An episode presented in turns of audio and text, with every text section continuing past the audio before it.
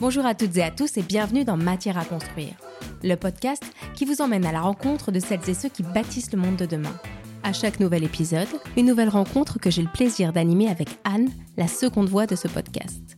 Et dans ce nouvel épisode, c'est à Paris, à quelques pas du quartier de la Bastille, que nous avons eu le plaisir de retrouver notre nouvel invité, le designer aux multiples talents Patrick Juin. Et c'est en toute simplicité qu'il nous a reçus dans son agence pour évoquer son parcours, ses projets et sa vision singulière du métier de designer. Patrick, la première question que j'ai envie de vous poser, c'est comment devient-on designer? Est-ce que plus jeune déjà, vous souhaitiez devenir designer? Quel a été le déclic? Alors je pense que le, le déclic pour devenir designer, c'est et il vient un jour où mon père me donne une plaquette qui euh, retrace le, l'aventure du siège dessiné par Roger Talon dans les corails. Et là, il y a quelque chose qui, se passe. Euh, quand je vois ça, je dis, ah, c'est pas mal parce que moi j'aime dessiner et puis j'aime la technique et puis euh, j'ai envie de faire des choses pour les autres. Donc, alors c'est tout ça, c'est intuitif en fait.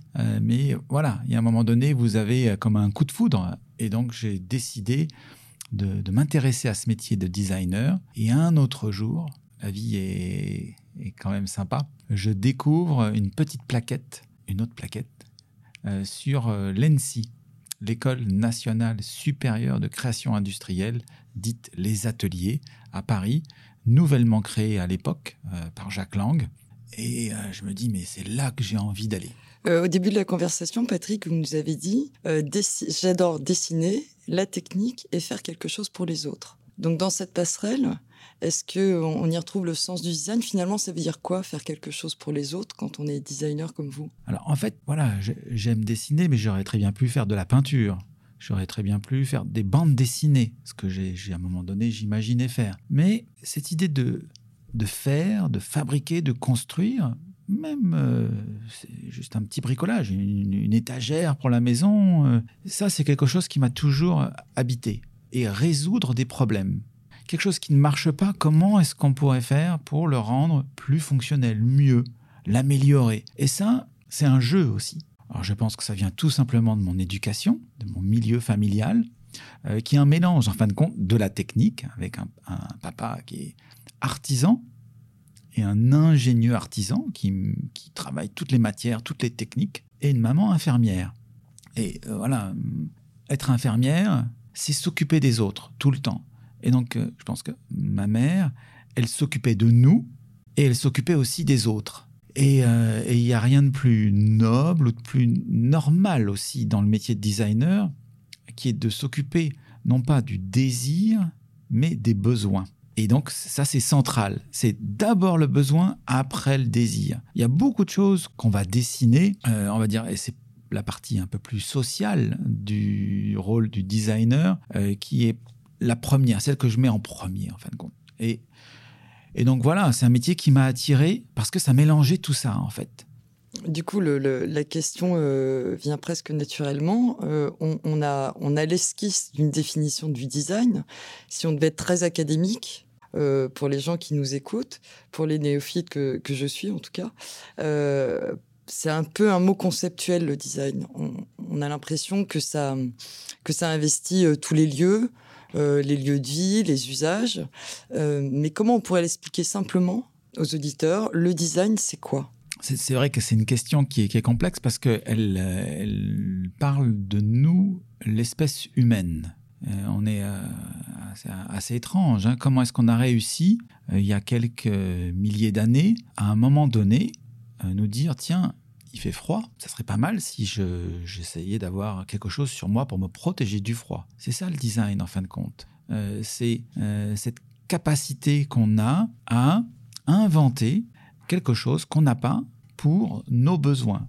Voilà, c'est ça le design. C'est j'ai un besoin, qu'est-ce que j'ai autour de moi pour réussir d'un point de vue, j'ai besoin d'être astucieux, euh, j'ai besoin du savoir-faire des autres, euh, et voilà. donc le design, c'est humain. Après, on peut aller plus loin, on peut arriver jusqu'à nos jours avec la révolution industrielle. Enfin, c'est même plus nos jours, c'est il y a presque ça plus de 100 ans, la révolution industrielle. Mais en fin de compte, le design, il a toujours existé. Donc à un moment donné, on vient mettre un mot parce qu'il y a eu cette révolution industrielle et ça devient un métier. Avant, c'était l'architecte. Euh, c'était l'artisan qui faisait le design. Quand euh, Michel-Ange dessine euh, des, portes, dessine de l'architecture, le matin il fait ça, l'après-midi il fait de la peinture, et puis après il va faire de la sculpture. Voilà, c'est juste normal. Donc il y a quelque chose que j'aime beaucoup dans l'idée du, design, c'est parce que d'un point de vue étymologique, c'est complexe. Dessin à dessin. Donc on vient mélanger euh, ces deux mots qui sont, mélangés dans la langue au, départ. C'est le même mot. Donc des dessins à dessin. E-I-N. J'ai lu dans l'une de vos interviews que l'un de vos domaines de prédilection était le mobilier urbain. Est-ce que vous pouvez nous raconter pourquoi? Le mobilier urbain, c'est euh, quelque chose que j'aime beaucoup euh, dessiner, tout simplement parce que c'est pour nous tous. Et donc, je sais que quand je vais dessiner quelque chose, qu'on va le réaliser, ce qui n'est pas toujours le cas, à un moment donné, ça va être utilisé par tout le monde. Et là, je sais que tout de suite, je rends service. Et ça a beaucoup de sens pour, euh, pour moi. Dessiner une très belle chaise, euh, j'adore aussi faire ça, qui va aller dans un bel intérieur. ou C'est pas pareil. Là, immédiatement, c'est au service des autres. Et je sais que le mobilier urbain, euh, par son esthétique, et par le fait qu'il est dupliqué absolument partout sur le territoire de la ville, il voit un signe du commun. Et, ça, c'est quelque chose qui, m'a toujours touché, mais j'ose espérer que tous les citoyens d'une ville, quand ils voient ces, ces, signes du commun, ils pensent à ça. Ils pensent au fait que nous sommes des individus, mais que nous sommes une société. Et donc, si je dessine bien cet objet, normalement, il y a euh, une dimension euh, d'apaisement qui arrive dans la société parce qu'on a besoin aussi d'enlever, hein, c'est de l'acupuncture, on a besoin d'enlever ces tensions. Et euh, il y a normalement une, sorte d'humanité, de, politesse, donc politesse, police, la cité dans le mobilier. Justement, Parmi les projets sur lesquels vous travaillez actuellement, il y en a un qui rentre parfaitement dans cette catégorie, c'est celui du Grand Paris. Est-ce que vous pouvez nous raconter comment est née cette collaboration? Alors le, Grand Paris Express, c'était euh, un concours. Euh, après avoir réalisé la charte architecturale de la RATP, après avoir fait de nombreux projets avec euh, JC Deco, sur l'espace public. Quand cet appel d'offres est, sorti, ce grand projet, ça c'était vraiment une, un espoir qu'on puisse travailler euh, sur ce projet. Puis on a eu cette chance donc de remporter donc, le travail sur tout ce qui est transversal, euh, sur ces 68 gares qui sont toutes différentes les unes des autres. Elles viennent s'inscrire dans leur territoire et nous, nous dessinons ce qui est commun. L'information voyageur, les sièges, la billettique. Donc ça, c'était le, ça, c'était le concours.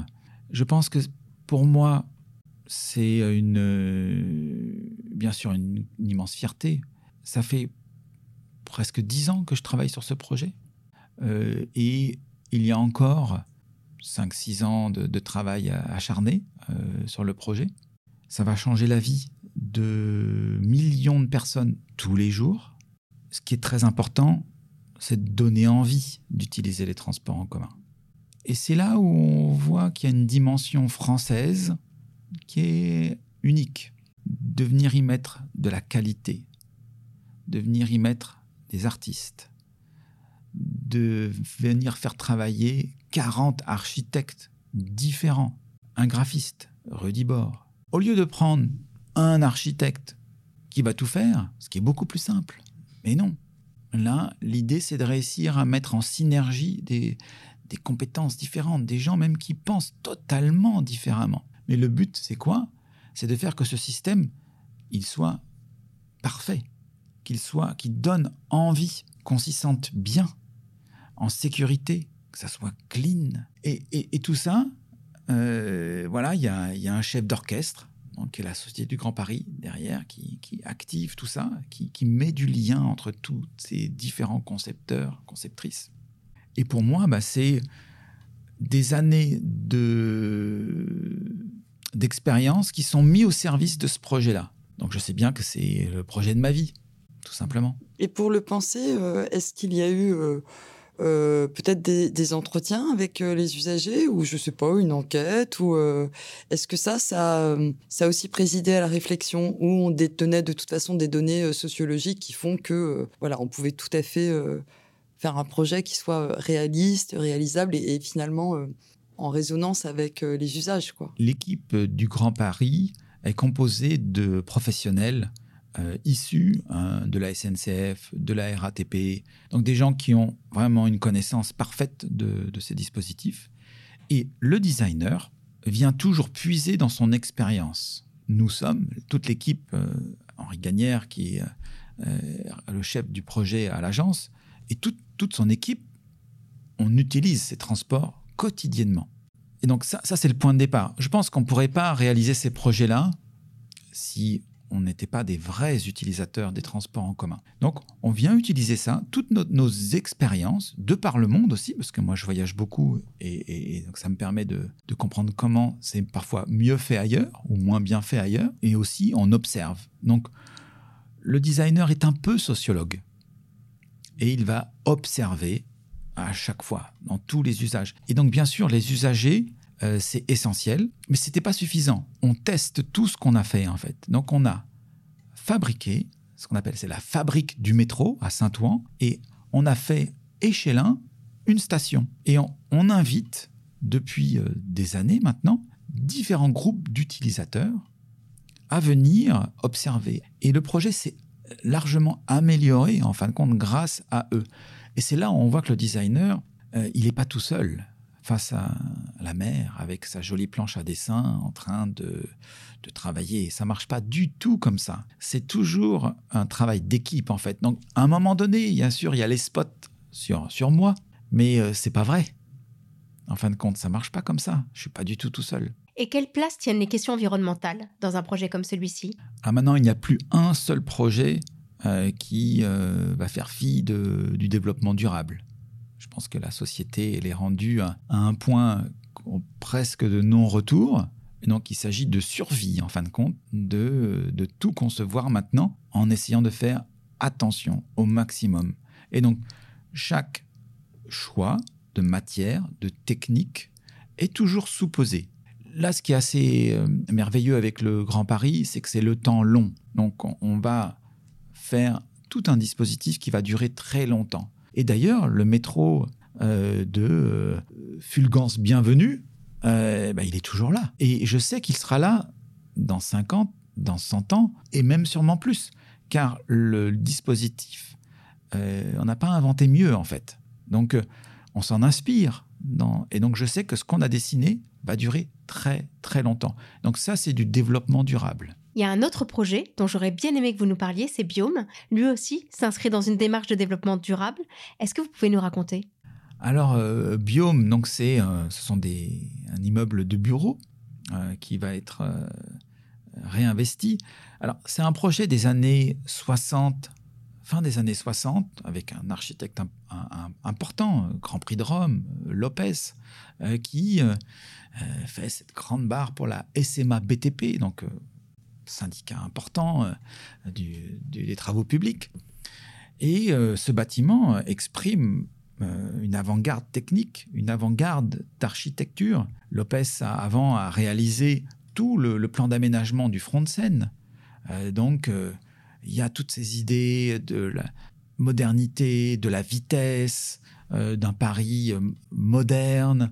et ce bâtiment, il exprime ça, cette époque comme aussi on a la gare Montparnasse et la tour Montparnasse, des objets iconiques d'une époque.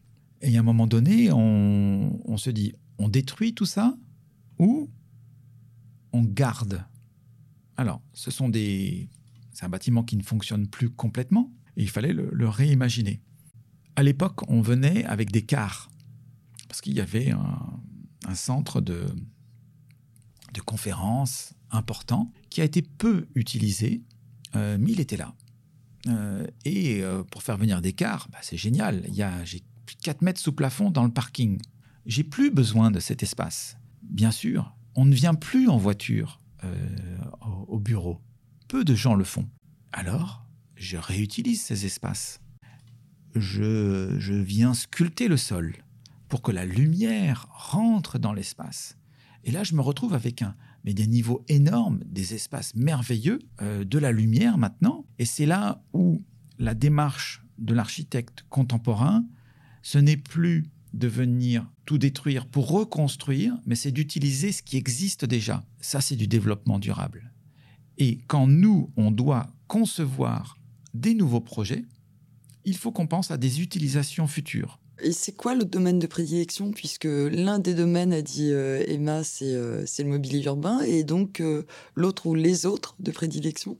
Alors, c'est vrai que cette dimension du travail pour la société, c'est toujours le point de départ.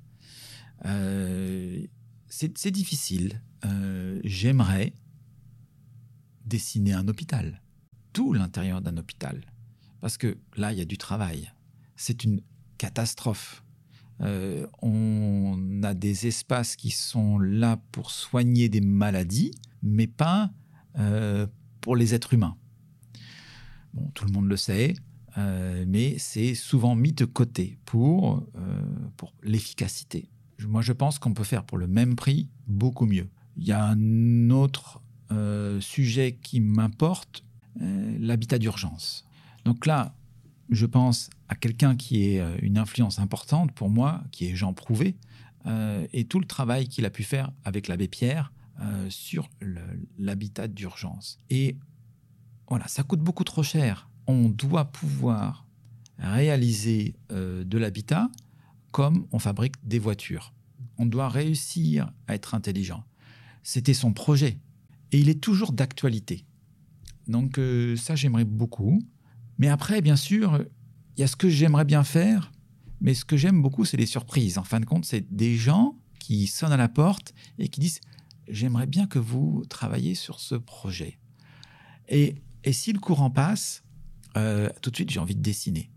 Et donc, il y a une dimension, en fin de compte, de rencontre humaine, tout simplement, autour d'un projet.